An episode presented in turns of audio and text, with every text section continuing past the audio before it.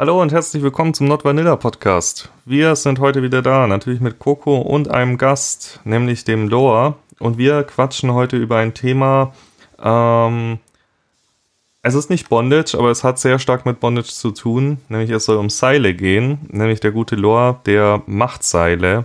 Äh, und was dabei wichtig ist, worauf man da achtet, was ein gutes Seil ausmacht, über all die Dinge reden wir heute. Äh, und, aber zuerst möchte ich ihm natürlich die Chance geben, dass er sich mal selber noch mal kurz vorstellt. Morgen miteinander, ich bin der Lor oder Lorenz als Nickname Knoderich. Ähm, ich mache seit ungefähr vier Jahren selber Seile und habe eigentlich schon ziemlich viel Spaß an Bondage, nachdem es auch irgendwie so die Hauptneidung von mir ist. Ich mache das Ganze seit jetzt na, irgendwie über 15 Jahren, grob gesagt. und du hast dir irgendwann gedacht, Seile sind so geil, ich mache das beruflich. Nein. Oder so halbwegs. Ähm, nicht unbedingt hauptberuflich, also hauptberuflich bin ich in der IT tätig für ein Labor, sondern eher das ist Projekt mit der Seilmanufaktur war etwas, was ich neben dem Studium angefangen habe, einfach um etwas Geld für Studium beiseite zu legen und auch gleichzeitig das Hobby etwas zu refinanzieren. Äh, ich finde es noch so lustig. Auf dem ich glaube, der meistgesagteste Satz auf Stammtischen ist nicht, ich stehe auf Bondage, ich stehe auf XY, sondern ich mache was mit IT. ich ja, glaube, 90% der kinky Leute, die ich kenne, machen irgendwas mit IT. Ähm, aber gut, darum soll es ja heute nicht gehen. Ähm, ja, du machst dann nebenberuflich die Seile. Wie, wie, also wie, wie baut man sowas auf? Wie kommt man dazu? Wie eignet man sich dafür das nötige Wissen an? Weil, also ich könnte jetzt nicht einfach mal so ein Seil knüpfen, wenn man das so sagt, drehen. Was sind da die Fachbegriffe? Also der tatsächliche Fachbegriff ist Schlagen. Ein Seil wird geschlagen. Ähm, das kommt halt irgendwie so auch etwas aus dem Maker Spirit.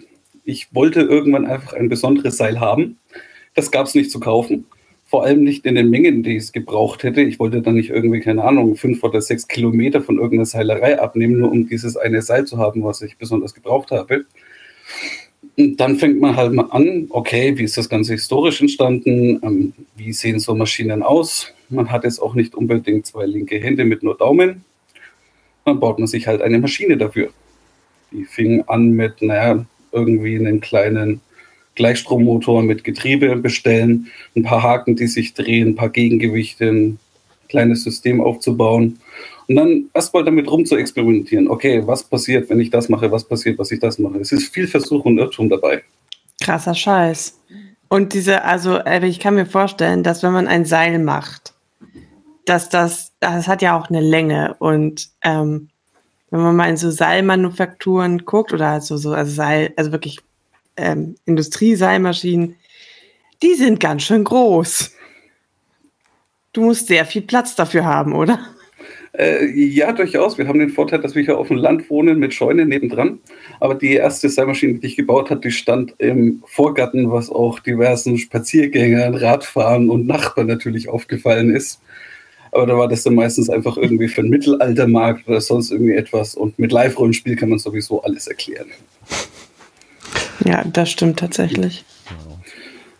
Die Größe der ersten Maschine, ähm, die Länge war ungefähr 12 Meter lang und die Höhe 3 Meter. Alter. Und das auch selbst gebaut, oder? Wenn ich das jetzt richtig rausgehört habe. Ähm, ja, tatsächlich. Wobei, ähm, im Moment bin ich ja bei V hm, Version 2.4 ungefähr, so könnte man es betiteln. Die erste war, bestand zum Großteil noch aus ähm, den Alu-Profilen, die ich auch für meinen Suspension Frame verwende. Und nachdem das ein mhm. System ist, das man beliebig zusammenfügen kann, kann man sich so auch dann halt alles Mögliche daraus bauen. Und äh, was für ein Material verwendest du? Ich meine, das beliebteste ist, glaube ich, Hanf. Ist das das, das Material der Wahl für dich oder gibt es da was, was dir besser gefällt? Es kommt tatsächlich drauf an. Und da kann man schon so, eigentlich auch schon zu dem Punkt, was ein perfektes Seil ausmacht. Es, es gibt kein perfektes Material, es, es gibt kein perfektes Seil. Das ist was furchtbar Individuelles, was Leute halt ähm, in ihren Stil einfügen und womit Sie am liebsten arbeiten. Das, das perfekte Seil ist das, was individuell auf die Person zugeschneidert wurde. Ich habe damals, als ich angefangen habe, ein besonders festgedrehtes Seil gebraucht, eben für Schmerzbondage. Und ich damit experimentieren wollte, weil ich gemerkt habe, ah, okay, festere funktionieren besser für die Art an Bondage, die ich mache. Aber das festgedrehteste, was ich auf dem Markt bekommen habe, war irgendwie noch so lala. Gut, dann muss ich das halt selber machen. Und dafür habe ich Jute verwendet, weil ähm, Jute sich sehr schön ineinander greift und einen sehr festen Korpus bildet. Hat auch damit zu tun, dass Jute eigentlich von der technischen Qualität schlechter ist als viele andere Materialien, aber dann gerade für so einen Anwendungsfall natürlich perfekt. Interessant. Ähm, hm. Ja, da wird wahrscheinlich jedes Material so seine Vor- und Nachteile haben. Hm, wo, woher kriegt man so einen Rohstoff für so ein Seil? Beziehungsweise wo, womit fängt man überhaupt an? Ich meine, kriegst du das schon in Strängen irgendwie? Ist das, sind es lose Fasern? Äh, äh, erklär uns mal, wie, wie läuft so ein typischer Prozess ab, bis von Anfang bis zum, jetzt habe ich ein Seil, das ich auch verwenden kann? Also es fängt erstmal damit an, dass ich ähm, Garne einkaufe. Also ich fertige nicht die Garne aus den eigentlichen Fasern, sondern ich nehme schon bereits fertige Garne. Und dafür gibt es selbst in Deutschland genügend Zulieferer für die Textilindustrie, weil ja auch alle möglichen Textilien aus Garnen bestehen. Es hat viel damit zu tun, dass man diverse Läden durchtelefonieren muss, um erstmal die Mindestbestellmenge zu erfragen. Weil so ein Bondage-Size-Set hat ungefähr ein Kilo, sagen wir mal grob über den Daumen gepeilt. Manche Zulieferer fragen dann aber, wie viel 40 Tonnen man bestellen möchte. Das passt nicht so unbedingt zusammen. Also so das kleinste Gebinde, was man bekommen kann, sind im Regelfall 10 Kilo Kohlen. Das ist dann eine Spule mit 10 Kilo Garn. Etliche Kilometer. Und da einfach mal, okay, anfragen. Preislich liegen diese Kronen so zwischen 100 und 200 Euro. Kommt natürlich auch auf das Material drauf an. Ähm, Jute ist da relativ günstig weil es hier in Deutschland nämlich wenig als technische Faser verwendet wird, also wenig für seine Haltbarkeit oder sonst irgendwie etwas, sondern hauptsächlich wegen der guten Verrottbarkeit im Gartenbaubereich. Da wird Jute sehr stark eingesetzt oder als Dämmmaterial.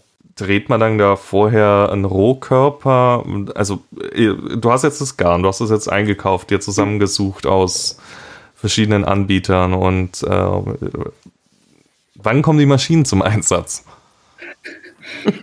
ähm, tatsächlich fängt es dann erstmal an mit dem Umspulen.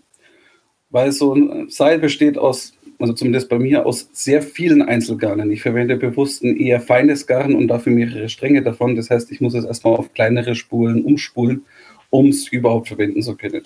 Im Prozess habe ich schon teilautomatisiert.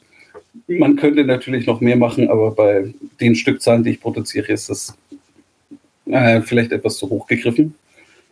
Und ähm, Danach habe ich Spulen von, ja, sagen wir, 200, 300 Gramm ungefähr. Die werden in ähm, eine Vorrichtung eingespannt, dass ich alle Garne parallel habe. Und dann beginnt das Laufen auf der Reeperbahn. Äh, okay. Was heißt das jetzt genau? Reeperbahn naja, ist die Reeperbahn ist ja tatsächlich die Straße der Seilmacher. Also so wie ich das irgendwie historisch, glaube ich, ist, ist die war auch da tatsächlich früher die, die Seile in ihrer Länge wurden da gespannt und gedreht oder geschlagen. Und deswegen heißt die Straße so. Also, es macht schon Sinn, was er sagt. Ja, also es ist tatsächlich so, dass die Reeperbahn einfach nur ähm, der Ort ist, an dem Seile gedreht werden, diese lange, schmale Straße, wo das ganze Garn aufgespannt wird, um es dann zu drehen und dann schlussendlich zum Seil zu schlagen. Okay, wie, wie viel, also da habe ich schon wieder was gelernt, wusste ich nämlich nicht.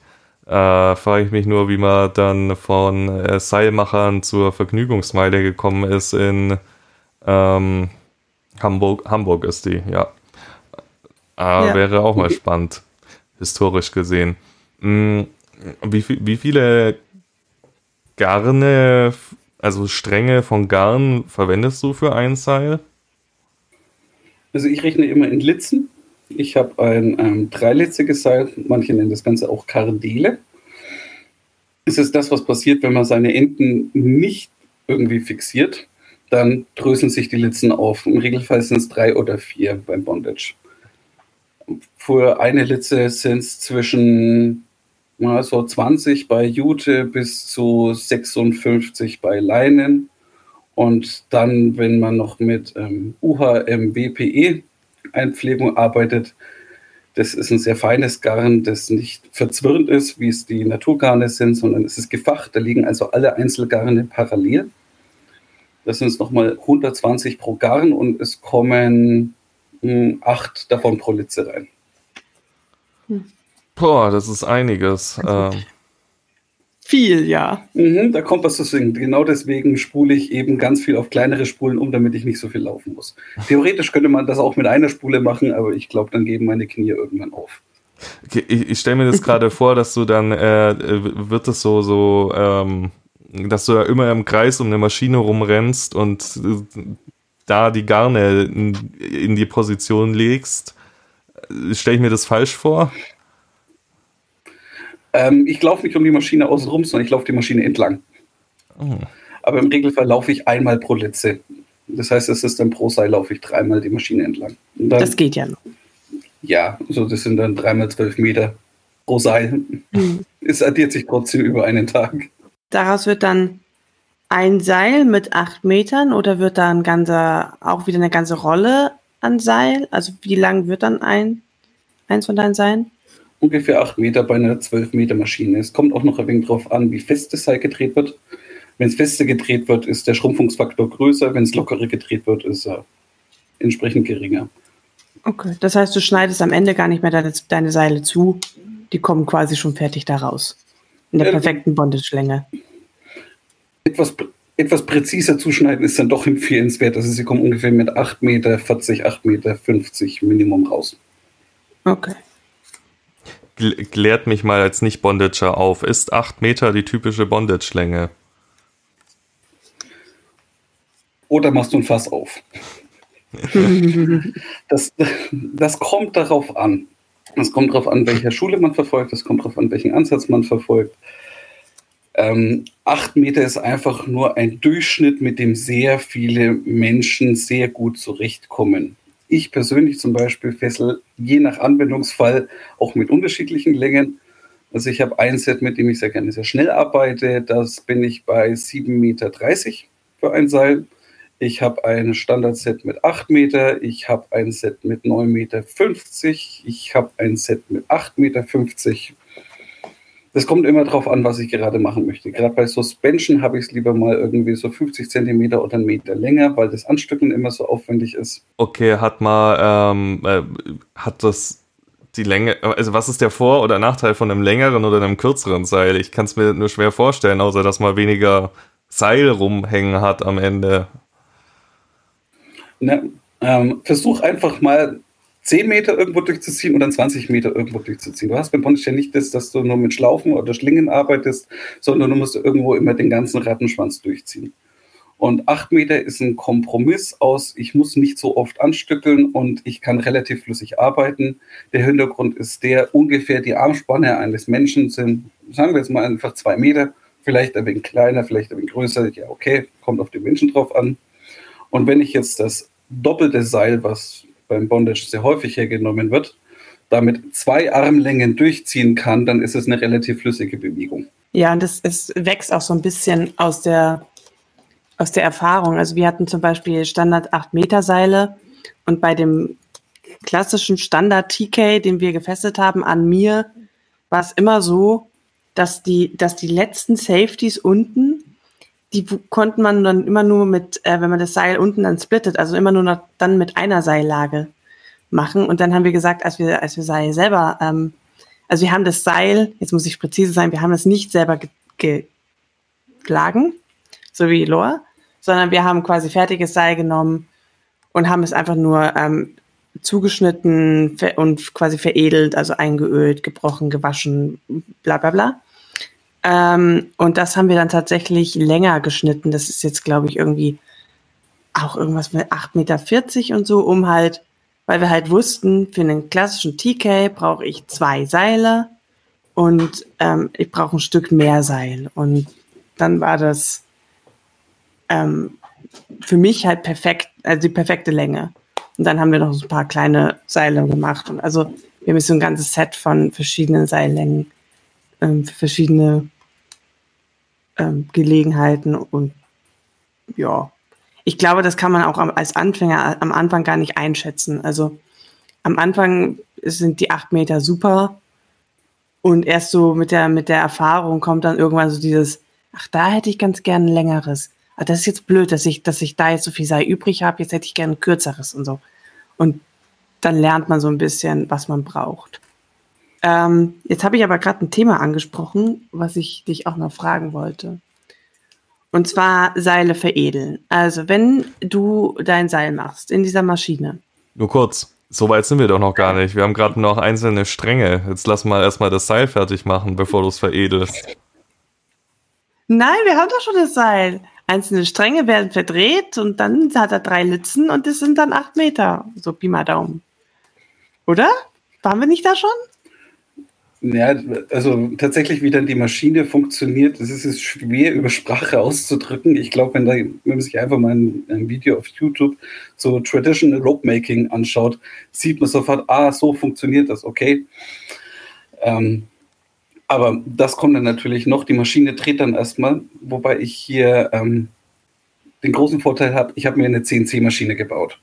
Das heißt, ich kann genau bestimmen, wie oft die Maschine dreht und wie viele Drehungen pro Länge dann auftreten und sogar Zwischenstopps anlegen, um etwas spannendere Dinge zu machen und auch Garne mit unterschiedlicher Schlaglänge miteinander drehen zu können. Und das ist tatsächlich relativ cool, weil dadurch auch andere Seilkreationen möglich sind, wie zum Beispiel die Mischung aus Jute und UHMWPE. Ich wollte jetzt noch fragen, du hast jetzt schon öfters den Begriff äh, Schlagen äh, erwähnt, aber was, was genau bezeichnet das dann eigentlich? Okay, es geht erstmal um das Drehen der, ähm, das Drehen der Garne und die werden dann zu einem Seil geschlagen. Das heißt, die Garne drehen sich in die eine Richtung und sobald dann der Schlitten entlang fährt, wird das Seil in die Gegenrichtung geschlagen. Das nennt man den Kreuzschlag. Es gibt auch den Gleichschlag, der kommt zum Beispiel bei Drahtseilen zum Einsatz. Der ist aber mit so einer Art von Maschine einfach nicht herstellbar. Da bräuchte man dann einen Ringzwirner oder aber irgendeine andere Vorrichtung. Es ist aber wesentlich komplizierter und teurer zu bauen. Und ich habe noch keinen Vorteil vom Gleichschlag irgendwie mir erahnen oder erdenken können, wie der irgendwie beim Bondage vorteilhaft sein könnte.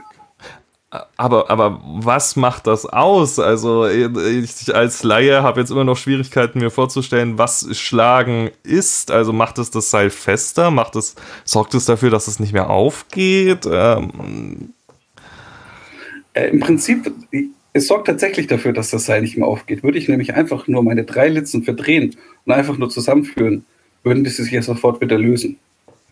Aber eben bei diesem Prozess des Schlagens, das darfst du dir nicht so vorstellen, dass ich da irgendwie draufklopfe oder sonst irgendwie etwas, sondern allein der Prozess, wenn die Führung entlangläuft und sagen wir mal, okay, die Litzen haben sich links umgedreht und dahinter dreht sich ja das Seil rechts rum. Du kannst einfach ein x-beliebiges Seil nehmen, mal kurz aufschneiden und wirst merken, ah, okay, meine Litzen sind in eine andere Richtung gedreht als dann das fertige Seil. Und dieses Zusammenführen nennt man einfach Schlagen. Mhm, okay. Jetzt kann ich mir auch was drunter vorstellen. Also glaube ich zumindest. Genau, und dann gibt es noch die Schlagrichtung, die Schlaglänge. Was ist U UP irgendwas was? Ultra High Molecular Weight Polyethylen. Das ist der, äh, der technische Name, der Markenname, den man meistens damit in Verbindung hört, ist entweder Dynema oder im englischsprachigen Raum Spectra. Das ist ein ziemlich ah. cooles Hightech-Material, es ist derzeit die stärkste Faser, die es überhaupt gibt. Also die UHMWPE-Seile halten mehr als Stahlseile, sind aber gleichzeitig leichter, sind flexibler, können schwimmen, sind säurebeständig, sind relativ UV-beständig. Also ein ziemlich cooles Material. Und ähm, ich habe schon länger mit dem Material rumgespielt. Wir setzen es auch tatsächlich bei unseren Treffen als Sicherungen ein, weil es eben relativ dünn ist, weil es leicht ist und weil es viel aushält. Also ein 4 mm UHM WPE-Seil hält 1,3 Tonnen, grob über den Daumen gepeilt. Nur statisch oder auch unter Belastung? Ähm, okay. Da kommt jetzt ein anderes Thema auf. nur weil eine Last statisch oder dynamisch sein kann, gibt es trotzdem ein Maximum. Das ist dann einfach die Impulsbelastung, die höher sein kann. Mhm. Also der Unterschied zwischen einer statischen und dynamischer Last ist einfach nur ein Faktor, den wir drauf addieren. Das hat nichts damit zu tun, dass ähm, die Bruchlast des Seils jetzt irgendwie statisch oder dynamisch gemessen wird. Ah, okay. Also rein, wenn wir betrachten, dass ähm, ein Seil, sagen wir einfach mal, okay, ein Seil hängt irgendwie vertikal, es wird belastet und ich erhöhe langsam die Last, bis es bricht, messe 1,3 Tonnen, okay. Aber es ist irrelevant, wie schnell ich das Seil belaste, sondern es gibt immer das Maximum, ab dem das Ganze bricht. Es ist nur eine Frage, wie gut meine Abtastrate der Messung ist, ob ich jetzt eben genau diesen Punkt erwische, was natürlich wahrscheinlicher ist, wenn ich es langsam mache. Mhm. Apropos Bruchlast. Ich weiß, ähm, dass du da ziemlich viel Aufwand betrieben hast, deine Seile irgendwie zu messen, weil ich meine, wenn man es verkaufen will, muss es einen gewissen Standard erfüllen. Ähm, wie hast du da deine Bruchlast bestimmt? Oder? Ähm, fangen wir mal mit dem Standard an. Dem ist nämlich nicht so. Ah. Also nur tatsächlich, wenn ich meine Seile nach DIN, oh, ich müsste die nochmals genauer nachschlagen, aber es gibt eine DIN-Norm dafür, wie viel Hanfseile folgender Durchmesser, Jute-Seile folgender Durchmesser ungefähr halten müssen, wenn sie nach dieser DIN hergestellt sind. Da kommen bestimmte Drehzahlen ins Spiel, da kommen bestimmte Schlaglängen ins Spiel, da kommen bestimmte Garnstärken ins Spiel. Aber an sich, nur weil es ein Seil ist mit dem und dem Durchmesser, muss es noch keine definierte Bruchlast haben. Das ist ein Irrglaube, den viele haben. Nur weil es eine Norm gibt, heißt es nicht, dass alles dieser Norm folgt. Es kann ja auch zum Beispiel Gewinde geben, die nicht metrisch sind oder nicht einer bestimmten Gewindenorm folgen. Deswegen kann trotzdem irgendwas ein anderes Gewinde haben. Ich darf es dann halt nicht so okay. bezeichnen. Okay, aber hast du deinen Bruchlast mal gemessen?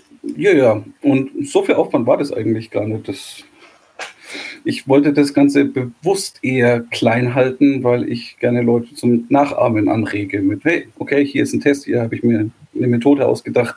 Das kann jetzt theoretisch jeder in seinem Vorgarten nachmachen. Das war insgesamt an Arbeit, ne? so ein, zwei Nachmittage mit einem Budget von okay. unter 100 Euro.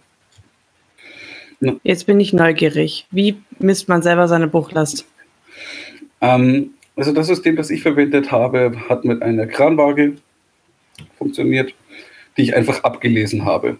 Das ist jetzt nicht super genau, okay, aber es ging mir erstmal darum, okay, wie bin ich im Vergleich? Das heißt, ich habe ein Seil hergenommen, 6 mm, Jute, das eben nach dieser Norm hergestellt wurde, habe damit erstmal einen Test gemacht und dann meine Seile dazu verglichen. Und mhm. auch unterschiedliche Parameter ausprobiert, was passiert, wenn ich das ändere, was passiert, wenn ich das ändere. Ein Parameter zum Beispiel war die Festigkeit des Seils, also wie fest es gedreht oder geschlagen wurde. Und da haben wir schon gesehen, okay, je fester geschlagen, desto weniger Bruchlast hat es. Aber, ah, okay, ich hätte ja fast eher das Gegenteil ge gedacht, dass die stabiler sind. Aber okay, du hast ja an der Kranwaage, aber du musst ja auch irgendwie dran ziehen, damit du an den Punkt kommst, wo es bricht. Was hast du dafür verwendet? einen einfachen Kettenzug kostet, glaube ich, 20 Euro gekostet. Hm, okay. Und ich habe genügend Alurohre für den Gerüstbau rumliegen, die ich für meine Bonnet Frames verwende. Da kann ich mir schon einfach irgendwie ein Viereckrahmen draus basteln und mich da dann mal reinstemmen. Das geht relativ gut. Und ich habe tatsächlich ähm, mit dieser relativ simplen Methode, und okay, jetzt eine Sample Size, die jetzt noch nicht weltbewegend ist, sondern irgendwie Sample Sizes von äh, sieben oder acht, schon einen Variationskoeffizient von teilweise unter 10% erreicht, was für die Art des Versuchs vollkommen legitim ist. Was war dann die Bruchlast deiner Seile, so durchschnittlich? Also da muss man eine Sache dazu sagen. Ich habe eine andere Methode verwendet, wie sie von der DIN vorgeschrieben ist. Von der DIN vorgeschrieben wird das Seil nämlich um einen Zylinder gewickelt mit einem relativ großen Durchmesser, um Hotspots oder irgendwelche Spannungsspitzen zu vermeiden die das Ergebnis beeinflussen könnte. Und ich wollte aber eigentlich bewusst davon weg und habe deswegen an einer Methode gearbeitet, wie ich relativ zuverlässig Vergleichswert herstellen kann, ohne jetzt aber komplizierte Maschine zu, dafür bauen zu müssen. Und zwar habe ich dafür einfach einen Überhandknoten genommen, der in der Mitte des Seiles war Und die zwei Schlaufen, an denen der Prüfkörper befestigt wurde, waren mit Achterschlaufen befestigt. Und kommt es darauf an, je nachdem, wie viel man sich schon mal mit Knotenfestigkeiten jetzt beschäftigt hat. Der Überhandknoten hat im Regelfall eine schlechtere, was heißt im Regelfall, der Überhandknoten hat eine schlechtere Knotenfestigkeit als die Achterendschlaufe. Das heißt, es wird immer in diesen Knoten brechen. Ich habe immer einen definierten Bruch an einem definierten Ort und kann so relativ viele Variablen ausschließen. Knotenfestigkeit vom Überhandknoten beträgt so grob über den Daumen gepeilt die Hälfte. Und ich hatte jetzt bei dem 6 mm Normseil, das ich genommen habe, so eine Bruchlast von also im Schnitt 105, 106 Kilogramm. Und im, ähm, im Vergleich dazu bei meinen Seilen hatte ich so im Schnitt 115, 120. Also kein großer Unterschied im Prinzip. Das heißt, das hm, Dabei ist es tatsächlich spannend, nämlich wie der Durchmesser ermittelt wird. Es ist so, dass bei dem Normseil ich keine Informationen über die Garnkomposition des Seiles hatte. Das heißt, ich konnte nur danach gehen, was ist der nominale Durchmesser, der bei Seilen auch sehr schwierig zu bestimmen ist. Einfach dadurch, dass sie stauchbar sind. Ich kann sie zusammenquetschen. Dann ist immer die Frage, okay, mit welcher Kraft messe ich jetzt den Durchmesser? An welcher Stelle messe ich ihn? Messe ich ihn parallel zum Seil? Messe ich ihn orthogonal zum Seil? kann man immer nie so genau sagen, unter welche Last messe ich ihn. In der Norm ist zum Beispiel vorgeschrieben, dass wenn ich den Durchmesser eines Seiles ermitteln möchte, dass ich dann das Seil unter Spannung und ähm, ich glaube, es ist die Hälfte der Bruchlast, müsste es aber auch nochmal nachschauen, es ist die Hälfte der Bruchlast, ähm, nur so kann ich den Durchmesser ermitteln und dadurch wird das Seil ja auch dünner in dem Moment. Und das ist auch der Grund, warum viele Leute merken, ah, ich habe doch ein 6 mm Seil gekauft, warum ist das denn dicker? Die Seile, die ich aber herstelle, werden im unbelasteten Zustand gemessen. Parallel zum Seil und einfach nur mit etwas Gefühl, mit wenig Kraft. Das heißt, das Normseil, das ich genommen hatte, hatte einen Durchmesser, wenn man nach meiner Methode bestimmt, von ungefähr 6,5 mm.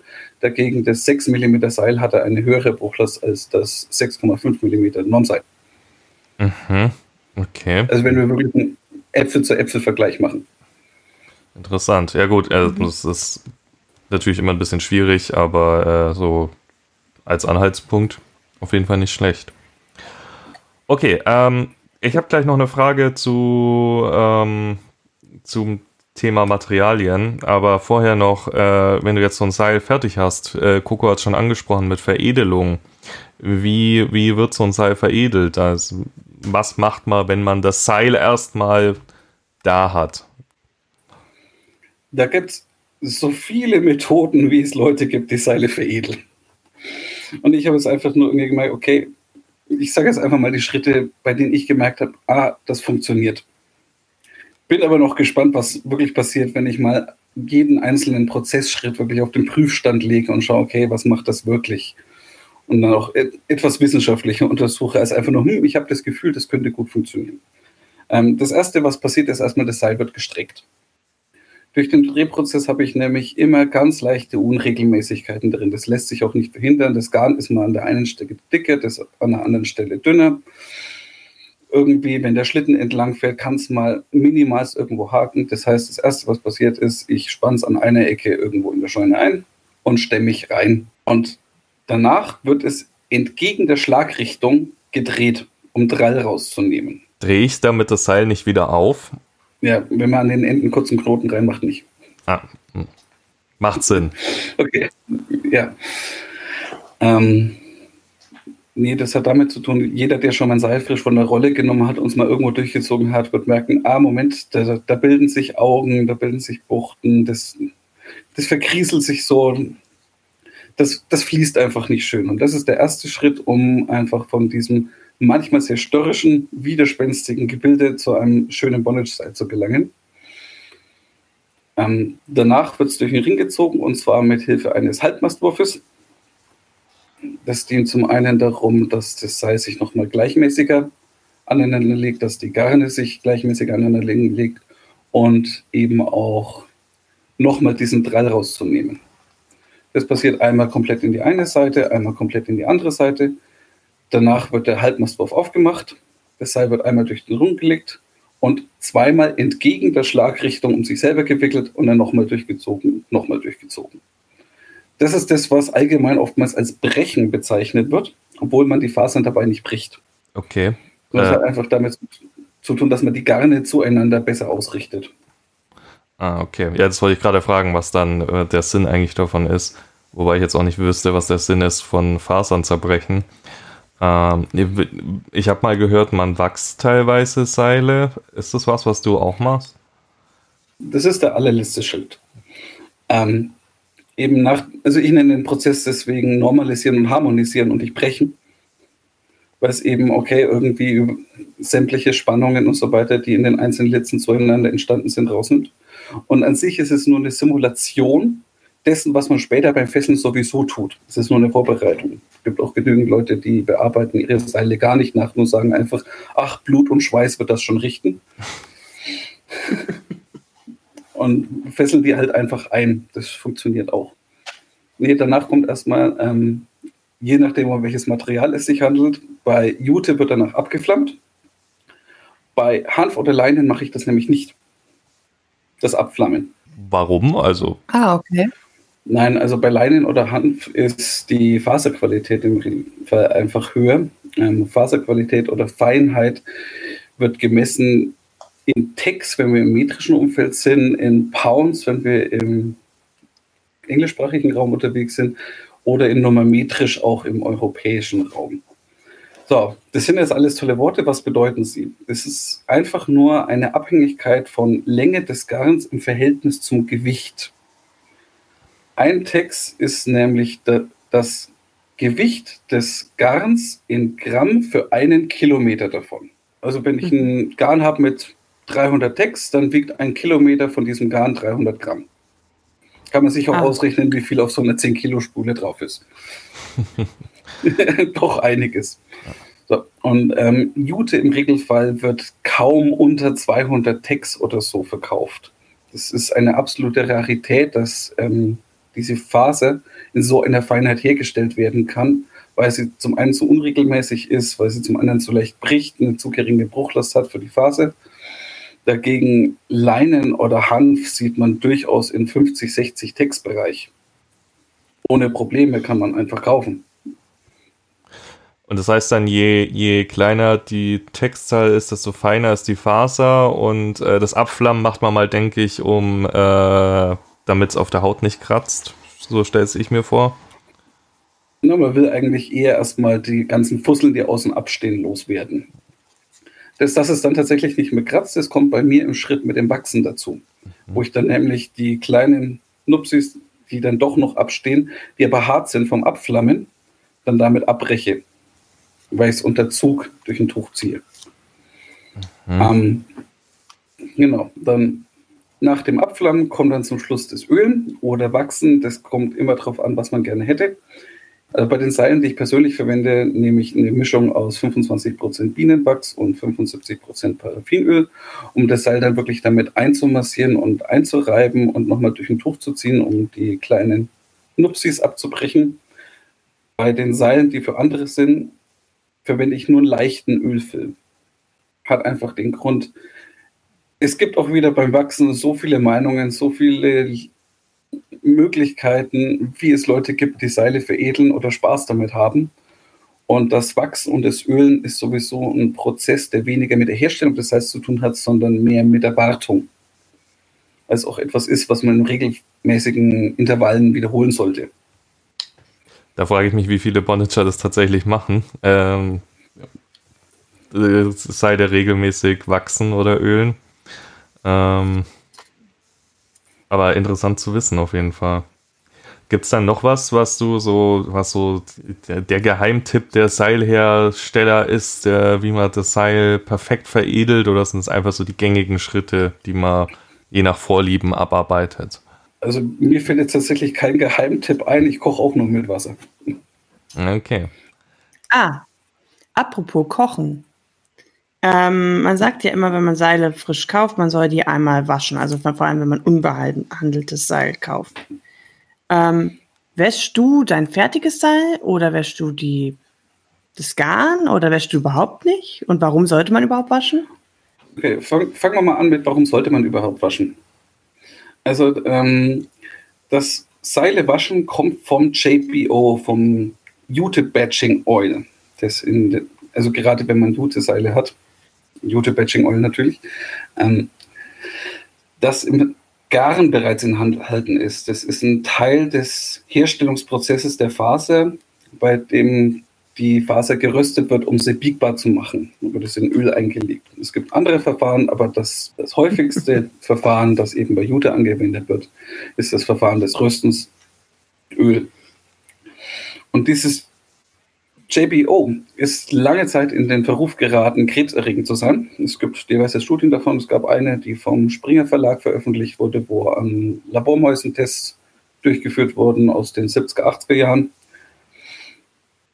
Und deswegen sagt man, okay, um dieses Öl sozusagen rauszuschwemmen, rauszuspülen und zu entfernen, sollte man die Seile einmal waschen oder auskochen. Hm. Ob jetzt tatsächlich dieses JPO in den Dosierungen krebserregend ist, dafür gibt es leider keine Studie.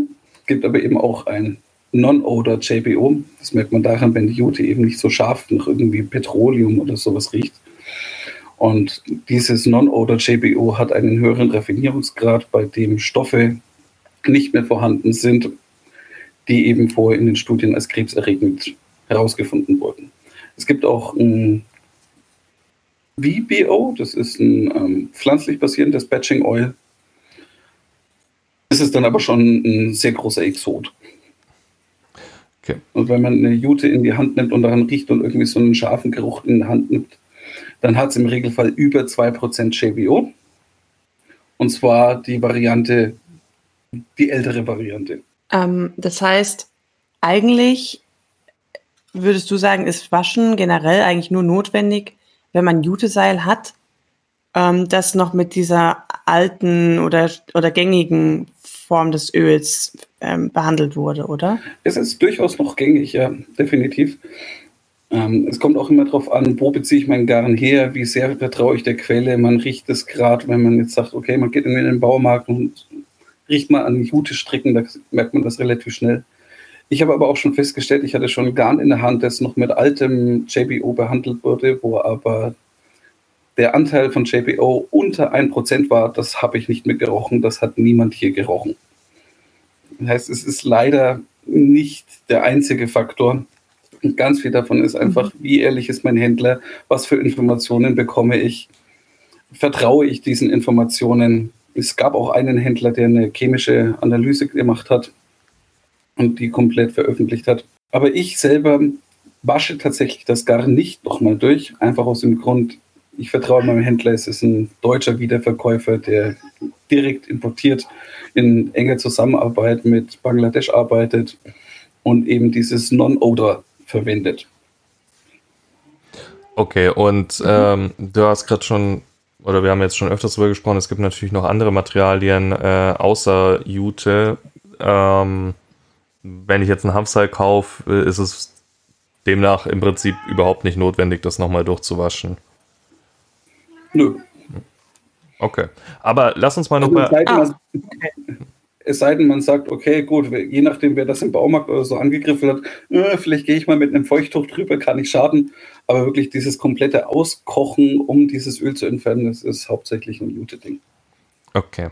Ähm, ja, wir sind schon, wir rasen schon wieder aufs Ende zu, aber lass uns noch ganz schnell über äh, verschiedene Materialien für Seile reden, weil es gibt ja natürlich nicht nur Jute, sondern äh, so, also was ich am häufigsten höre, was Leute benutzen, ist ja Hanf. Äh, es gibt dann natürlich auch noch, also ich glaube darüber, dass man diese PVC oder Kunststoffseile nicht zum Bondagen verwenden sollte.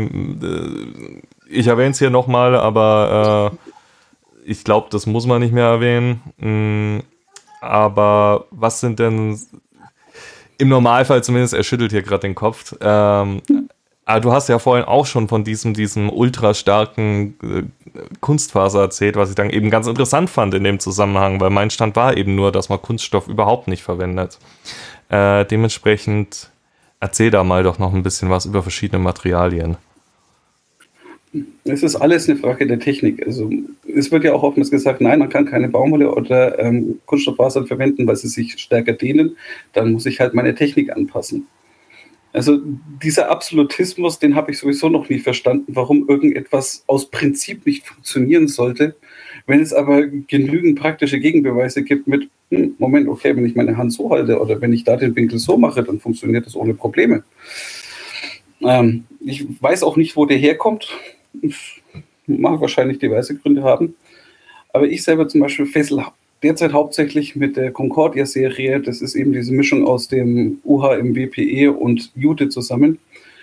Weil es relativ schnell ist, weil es relativ glitschig ist, aber durch die Jute darin doch noch relativ viel Grip hat, sobald es in einem Knoten ist. Also, wenn wir wirklich sagen, hey, okay, ich, ich will mein allererstes Set kaufen, dann ist meine Empfehlung sowieso, dann holt man sich halt einfach eine Rolle geflochtener Hanf, 6 mm oder geflochtene Baumwolle, 6 mm, von irgendeiner Seilerei und fängt an. Das erste Werkzeug für etwas Neues ist meiner Meinung nach immer etwas, was das Billigste sein soll, was die Funktion erfüllt. Und wenn ich dann merke, dass es etwas für mich ist, dann nehme ich das Beste, Hochwertigste, was ich mir leisten kann. Was noch viel wichtiger mhm. ist aber, als äh, welche Seitfang nehme ich am Anfang, ist vielleicht, hm, welches Rettungsmesser nehme ich denn? Äh, stimmt, ja, darüber hatten wir das auch schon öfters in diversen Folgen, dass man das äh, zur Hand haben sollte, falls mal was schief geht. Ähm, was mich jetzt noch interessiert, also äh, was ich eben immer nur höre, ist bei den Kunstzeilen ist vor allem das Problem auch, dass wenn man sie zu schnell über die Haut zieht, dass man schnell Verbrennungen hat. Ist das mit diesem äh, Material, das mit eingeflochten ist, in die Jute-Seile auch ein Problem? Also ich verwende dieses Seil seit fünf Jahren und hatte noch nie ein Problem damit. Das kann jetzt sein, dass ich besonders glücklich war. Ich glaube nicht, dass es an meinen herausragenden Fähigkeiten liegt. Ähm, ich, jedes Seil, das ich mit Druck über Haut ziehe, führt irgendwann zur Verbrennung. Hm, okay. Daran ändert sich nichts. Es ist egal, welches Material. Es kann sein, dass manche Dinge schneller, manche Materialien schneller eine Verbrennung verursachen als andere. Aber der Effekt verschwindet nicht nur, weil ich ein Hanfseil nehme. Der ist immer noch da. Tatsächlich habe ich vor zehn Jahren bei einem Unfall eine Verbrennung verursacht mit einem Hanfseil. Hm, okay. Ja, hm. jetzt wo du sagst, natürlich klar, wenn ich es schnell genug drüber ziehe, äh, verbrenne ich mich mit jedem Material. Ähm, ja, wir sind von der Zeit her leider schon wieder am Ende. Hm, Gibt es noch was, was du so noch unbedingt erzählen möchtest? Also wir haben ja heute natürlich mit vielen Fachbegriffen auch um uns geworfen, beziehungsweise du. Äh, wir haben versucht, es ein bisschen zu erklären für Dumme, also für mich. Ähm, falls da noch Fragen offen sind, kann man die bestimmt mal noch an uns schicken. Die leiten wir dann an dich weiter. Äh, die darfst du dann noch beantworten. Ähm, aber ansonsten gibt es da noch was, was du jetzt den Leuten unbedingt mitgeben möchtest zum Thema Seile, zum Thema Bondage? Eine Sache tatsächlich, und zwar, weil du es gerade erwähnt hast. Nur weil man Fachbegriff kennt, heißt das nicht, dass man nicht dumm, äh, dass man irgendwie dumm ist oder so. Also sei da beruhigt. Ich habe schon genügend Leute in meinem Leben kennengelernt, die Dinge nicht wussten und ich selber war auch schon oft genug in der Situation, in der ich etwas nicht wusste. Ähm, man ist erst dann dumm, wenn man sagt, okay, ich bin aber auch nicht neugierig, um mehr darüber zu lernen. Okay, ich drücke ich drück's anders aus, mit begrenztem Wissen in dieser speziellen Thematik. Noch unerfahren. Ja, aber genau. das kommt mit der Zeit. Nee, ähm, das ist wirklich so eine gewisse Grundeinstellung, die ich Leuten eigentlich gerne mitgeben würde.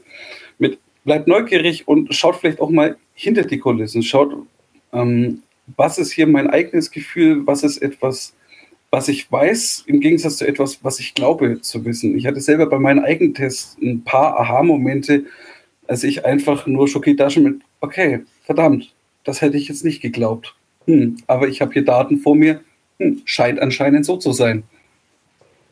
Interessant. Okay. Für, äh, wir haben jetzt über deine Seilmaschinen geredet, die bei dir in deiner Scheune ähm, steht. Wenn man jetzt denkt, Mensch, den Loa, den finde ich cool, ich möchte ein Seil von ihm. Loa, mach mir ein Seil. Äh, wo findet man dich? Äh, meistens tatsächlich, also wenn wir wieder Trainings haben können, am Knotenpunkt. Ich werde nämlich die Seilmanufaktur umstellen müssen. Das ist ein Projekt, das ist entstanden zu meiner Studiumszeit. Mit 40-Stunden-Woche funktioniert das einfach leider nicht mehr so. Mhm. Und man hat auch diverse andere Verpflichtungen. Jetzt, wir haben den Verein neu gegründet, den Knotenpunkt Nürnberg e.V., in dem ich der Vorsitzende bin.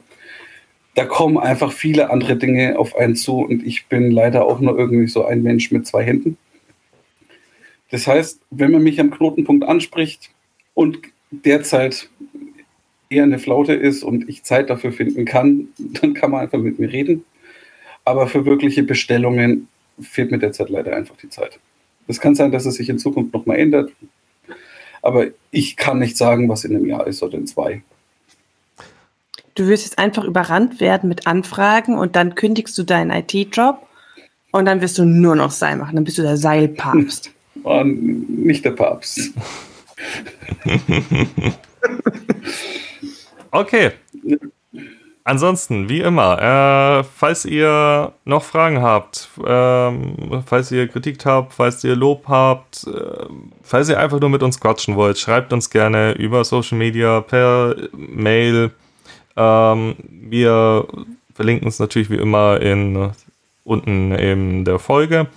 Äh, folgt uns auch gerne überall auf Social Media, empfehlt uns weiter.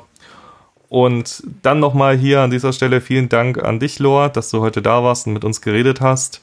Und dann hören wir uns beim nächsten Mal wieder. Und bis dahin, ciao. Tschüss. Ciao.